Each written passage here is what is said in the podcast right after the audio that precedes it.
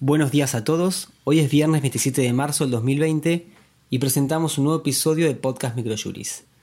Frente a la pandemia ante la cual nos encontramos por el coronavirus y dada la necesidad de información sobre el tema, decidimos realizar este podcast resumiendo las principales novedades sobre el COVID-19. Jurisprudencia.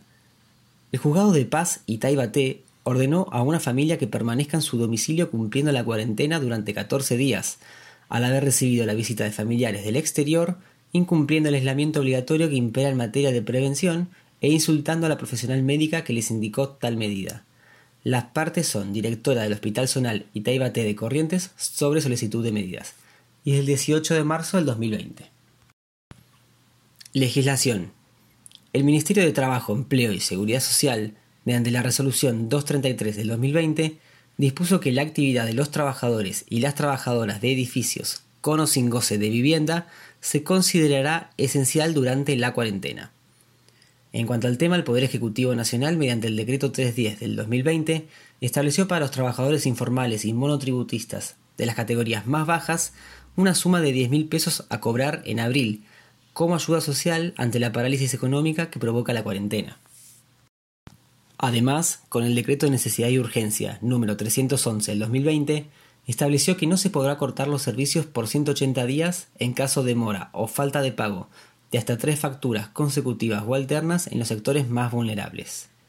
Finalmente, con el Decreto de Necesidad y Urgencia 312 del 2020, suspendió hasta el 30 de abril del 2020 el cierre de cuentas bancarias por cheques sin fondos.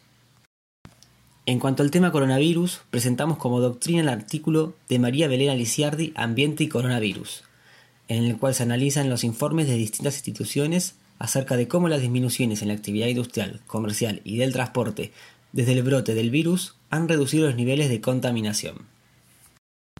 También presentamos el artículo ¿Y ahora qué hacemos? Vuelos cancelados por el COVID-19.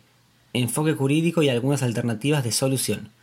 Fue realizado por los autores Tomás Vega, Tufis Jade, Santiago Otero y Lucas Reina.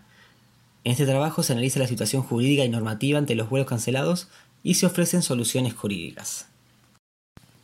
Este fue el resumen de la semana de Podcast Microjuris. La información reseñada se encuentra en nuestro blog aldiaargentina.microjuris.com en una sección especial que hemos preparado con contenidos abiertos para toda la población. A la derecha del sitio podrán ver un cuadro con la leyenda COVID-19 donde podrán encontrar todas las novedades en materia de legislación, jurisprudencia, doctrina sobre el coronavirus con actualización diaria. Si quiere conocer nuestros servicios o planes de suscripción, se pueden comunicar de 9 a 18 horas a nuestro número de WhatsApp 15 22 60 20 06 o escribirnos a socios.ar.microjuris.com. Muchas gracias y hasta la semana que viene.